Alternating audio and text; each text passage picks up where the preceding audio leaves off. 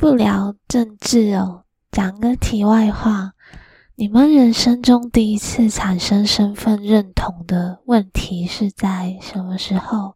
我前几天跟我的学姐聊天，聊到我人生第一次产生身份认同的原因，是我小时候去美国的时候，参加他们的那个语言的 summer camp。那他们每周都会举办一个主题性的 prom。有一个礼拜，那个我记得很清楚。有一个礼拜的 prom 的主题是要穿自己国家的传统服饰，然后我们要到那个台前去唱国歌，唱自己国家的国歌。那我就回去问问妈妈说要穿什么，结果她想来想去都想不出来。到了舞会那一天。我们这些就是台湾来的孩子，就是真的没有一个人有穿。那我最后就是只穿了一个一件细肩带的花裙，就是一一件便服。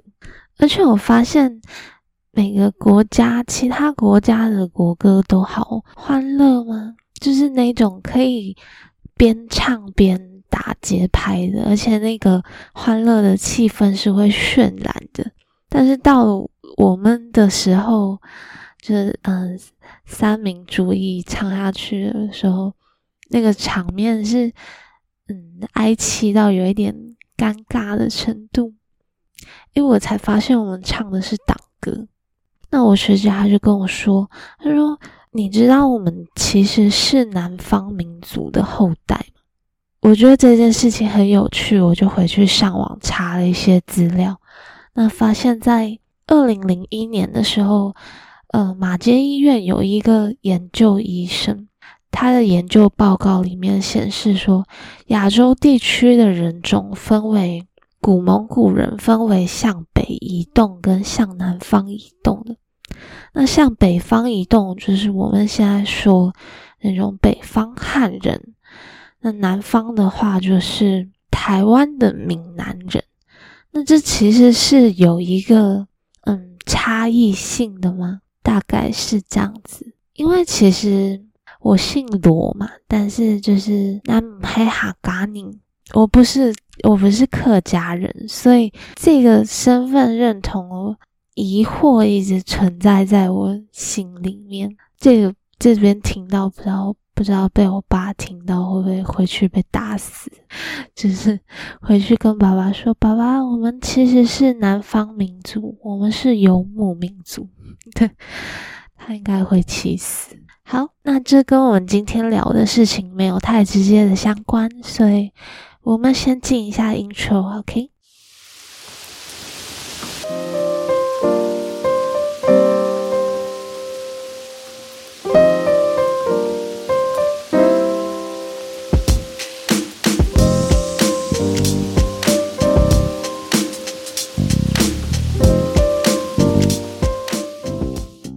最近在上给嗯季金庆老师的给大人的文学课嘛，有一堂课他讲述了昆德拉的生命中不可承受之轻。那我这样听一听，在那个角色关系里面，其中我对于一个叫萨宾娜的角色特别有兴趣。简单讲一下生命中不可承受之轻的男女主角关系。男主角 Thomas，他就是一个很玩世不恭的医生，好像是医生吧。那他在遇上女主角 Teresa 的时候，两个人激发出的那个火花，就被从此被一种命运捆绑在一起。那 Sabina 这个配角，她其实是 Thomas 的其中一个情妇。他们的组合在现代来讲，我们可以说就是有一点像是一个海王加海后的组合。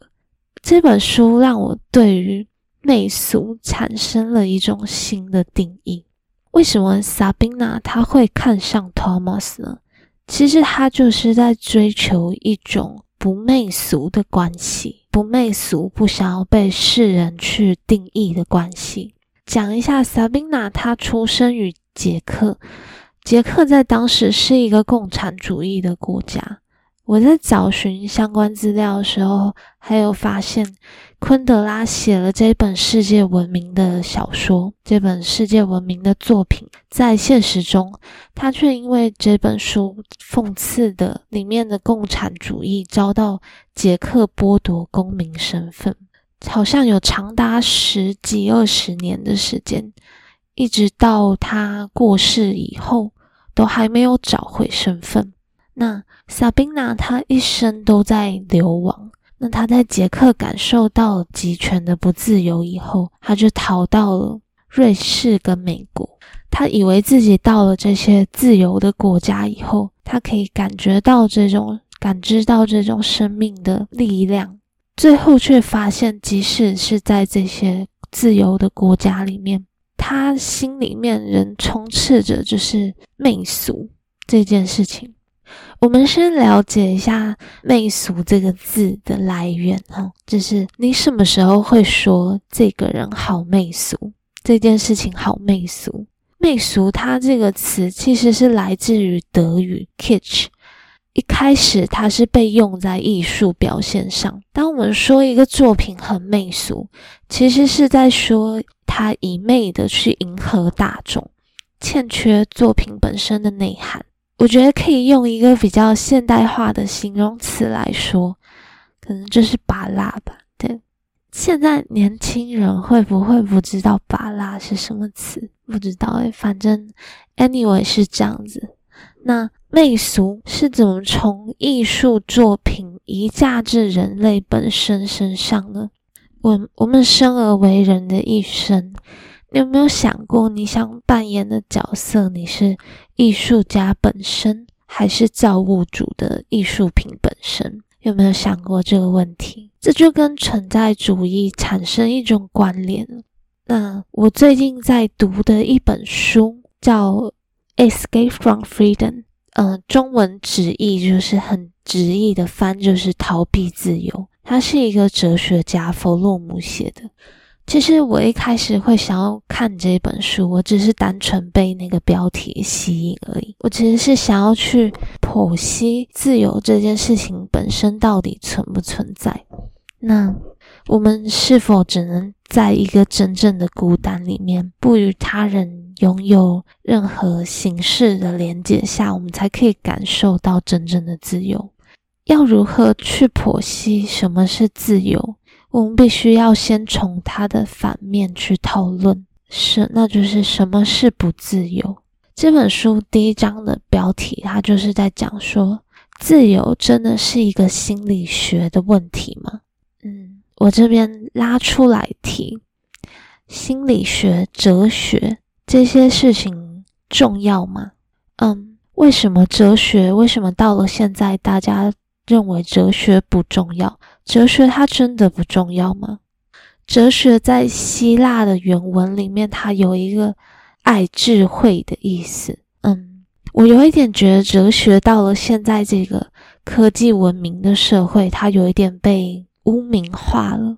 哲学它本身代表的就是一个问，它是一件极其讲理的事情。人们会忘记这个是这个问，它在建构这个世界的根本。如果你对于哲学是来自于一种嗯虚无缥缈的想象，那我会跟你讲物理学里面的生物学。为什么物理学、生物学里面我们要有界门纲目科属种？因为我们对于在哲学里最基本的形象学中，我们对于存在的想象，我们需要一个具体可以划分的 category。那是谁在 categorize 这些？这是谁提出来的呢？是亚里士多德。所以，政治、经济、科学、社会学，这些都是形上学、形而上学，这样子发展出来的世界，才是我们现在看到的这个表象世界。它很重要，但它同时也很不重要，因为它是一个表象世界。是我们建构出来的，但同时它也不是真的，因为这是你自己人类发明的嘛。为什么从台湾的白色恐怖到嗯柬埔寨红色高棉的，在所有战争的屠杀中里面，集权者第一个要灭除掉的是知识分子，因为只有铲除掉人类在这种思想上的问，他们才会回归到一个动物的本性，就会容易被控制。像我爸爸说过一句话，他说：“解决不了问题。”就解决提出问题的人，这是我爸爸说的。那我们回到正题，为什么在现今世界里面，我们可以看到仍有一些被集权掌控的国家？你就想，如果所有人类的终极目标都是在追寻自由，为什么到了二十一世纪的今天，我们还可以感受到不自由的威胁？嗯，我相信台湾人是最有感觉的，香港人可能已经快麻痹了。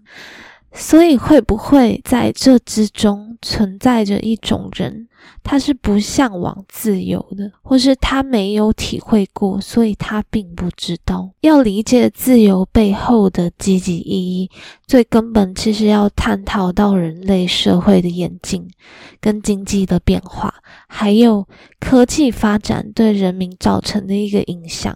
为什么要这么复杂？对，对不起，因为你不是，就是你不是非洲大草原上面奔跑的一只羚羊，你是人。在中世纪社会，是我们说自由最黑暗、被禁锢的一个时期。在书里面，他这样子说的：阶级阶级制度让人们就是一出生我们就失去选择，每个人扮演的社会角色在一出生就已经被定型了。但是你说那时候的人，他们有察觉到自己的不自由吗？可能不尽然后，因为他们仍可以在自己的阶层中去实践自由，甚至少了一种对于社经地位、权力争夺的焦虑。我可以说，在那个时代的社会是动荡。人民却是安逸的，但是到了现在这个时代里面，社会是安逸，人民却是摆荡。你什么时候会感到不自由？你的存在受到威胁的时候，甚至你的存在意义受到质疑的时候，你马上就会感到不自由。但是这个缘由，它不仅仅是来自于你个人而已，这跟整个社会的演进。意识形态是有关系的。你没钱，你必须要靠工作劳动来为这个社会增添产值，来换取自己在生活品质上的自由吗？这是经济。那你的社经地位不足以让你在社会上立足，这是权利。其中，这还存在着人类本质上的一种心理因素。人的天性分为一些有弹性的，嗯。弗洛姆其实在这本书里面，嗯，我觉得他真的是很很屌。对，不知道是不是因为是德国人哈，呃，他在这本书里面整个是有一点 diss 弗洛伊德的那种感觉。他在里面写说，弗洛伊德在其追随者对社会实际的发生都建构在一个非常天真的理念。绝大多数的心理学都错误的应用在社会事件上，但他还是有让我们意识到这个问题啦。这句话意思就说，讲的都是错的，但提出问题是好事啦。我看到的时候，整个倒抽一口气，想说下一次怎么样？就是哲学界的 battle 嘛，就是还双压整个大 diss。我觉得弗洛姆真的是帅哦，对。人的天性分为一些有弹性的，嗯，我用马斯洛的五大需求来解释，爱与归属感在它是属于有弹性，而生理安全需求在生理结构上比较属于一个较不可变的需求。这边比较特别的是，弗洛姆他又提到了一点，那就是我们拥有一个比一种比生理机能无关。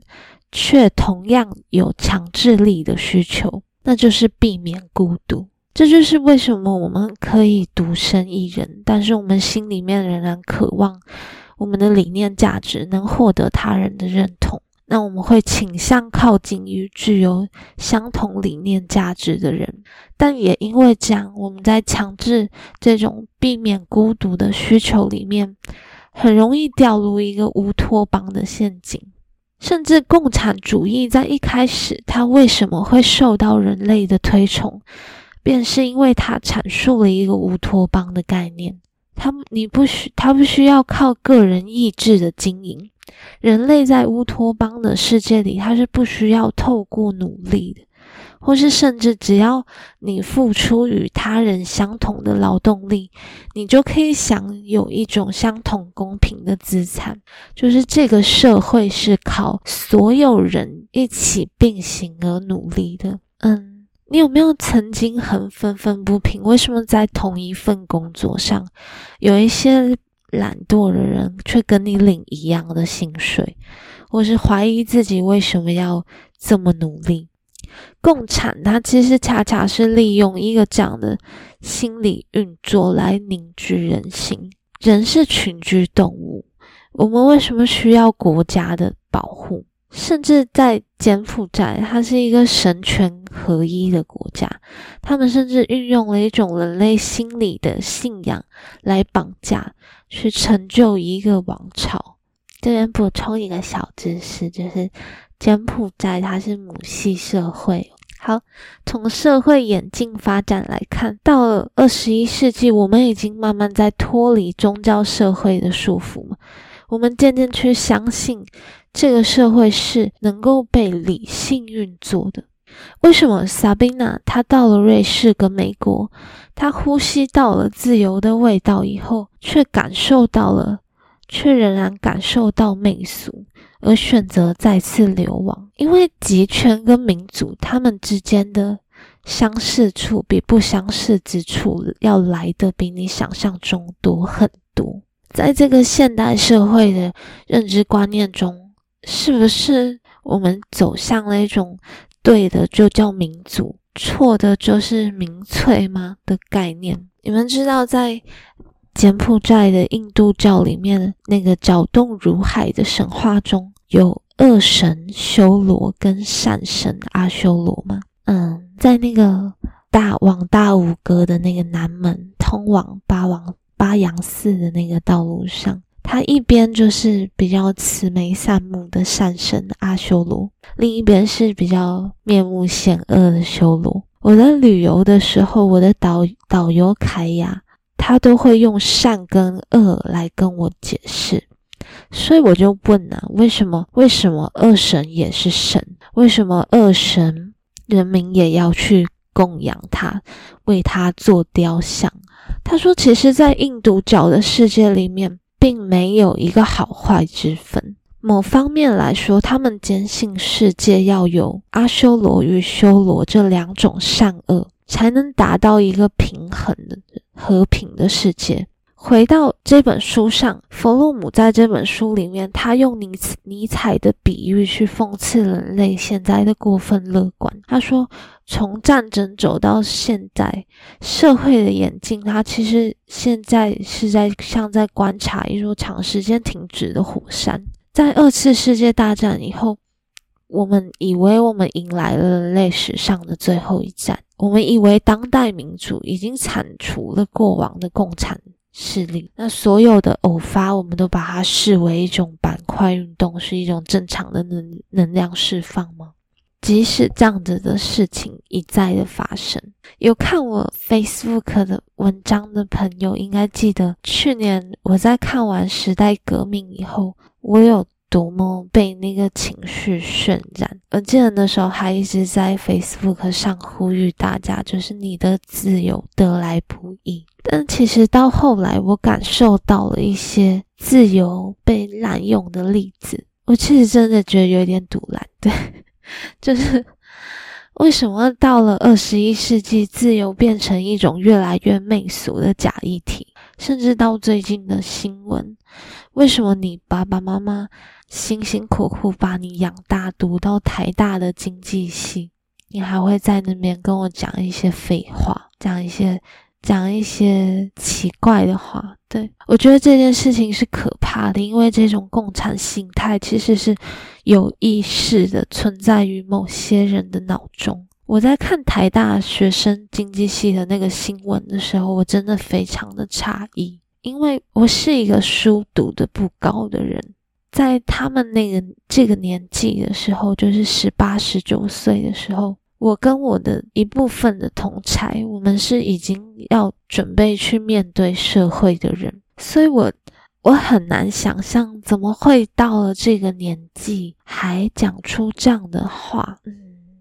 我们必须去有意识的解读自己在追求的自由是什么，同时也不能逃避服从选择这件事情。有些人他选择了不自由，是因为他心里存在着一种服从的焦虑。那选择不自由可以避免他产生这种焦虑，但是到了为什么当我们拥有了自由，我们却又滥用了？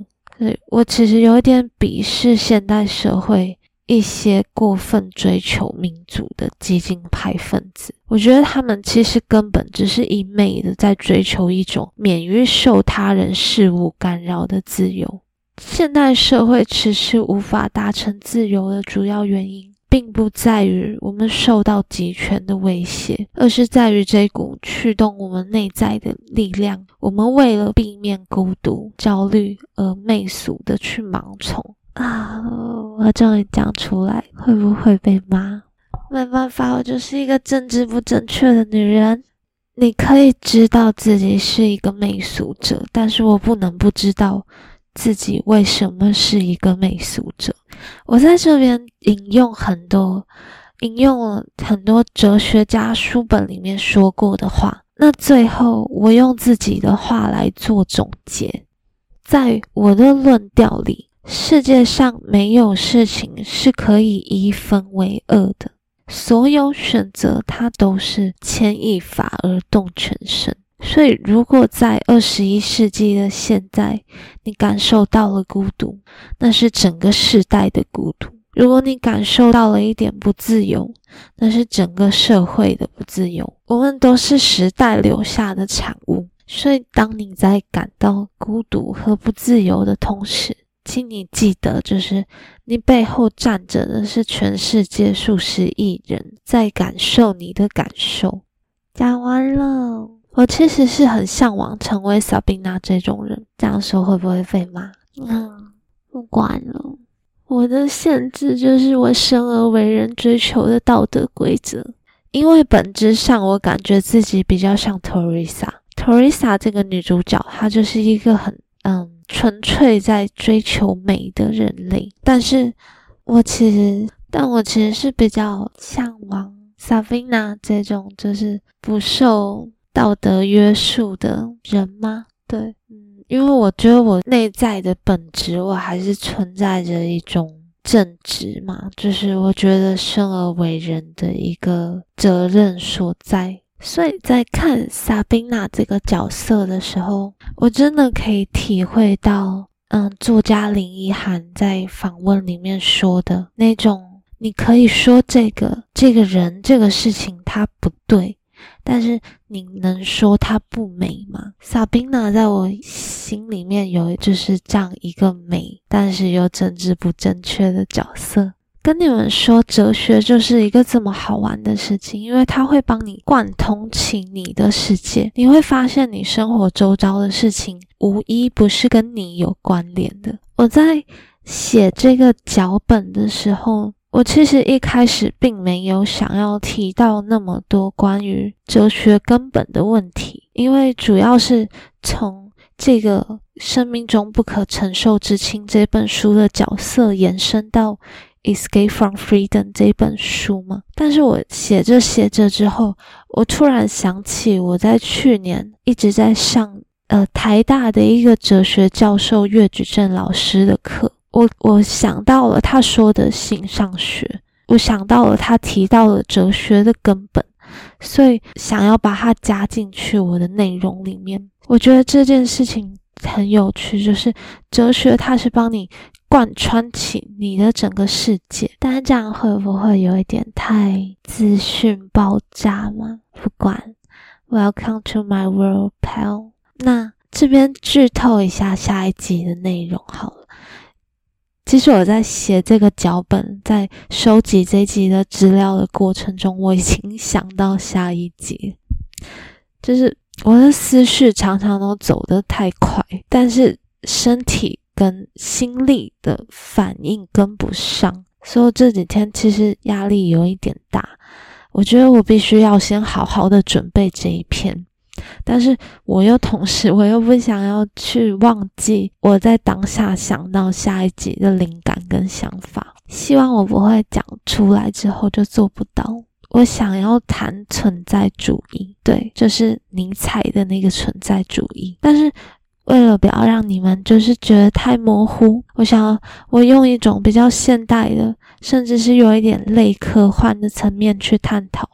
我想要用 AI 智能来聊这件事情，同时可能结合我最近看到非常非常喜欢的一部电影，希望我做得出来。因为刚好也是因为这几天刚好苹果上市了那个 Visual Pro，对，那个那个东西嘛，那个像 VR 的东西嘛，我其实还我还没有很实际的去了解看过那个新新闻那个发表会，我觉得。开始要用一些比较现代的思维去思考哲学这件事情的应用，所以这是我下一集的目标。今天这一集就到这边。In case I don't see you, good afternoon, good evening, and good night。我是罗娜，我们下次见，拜拜。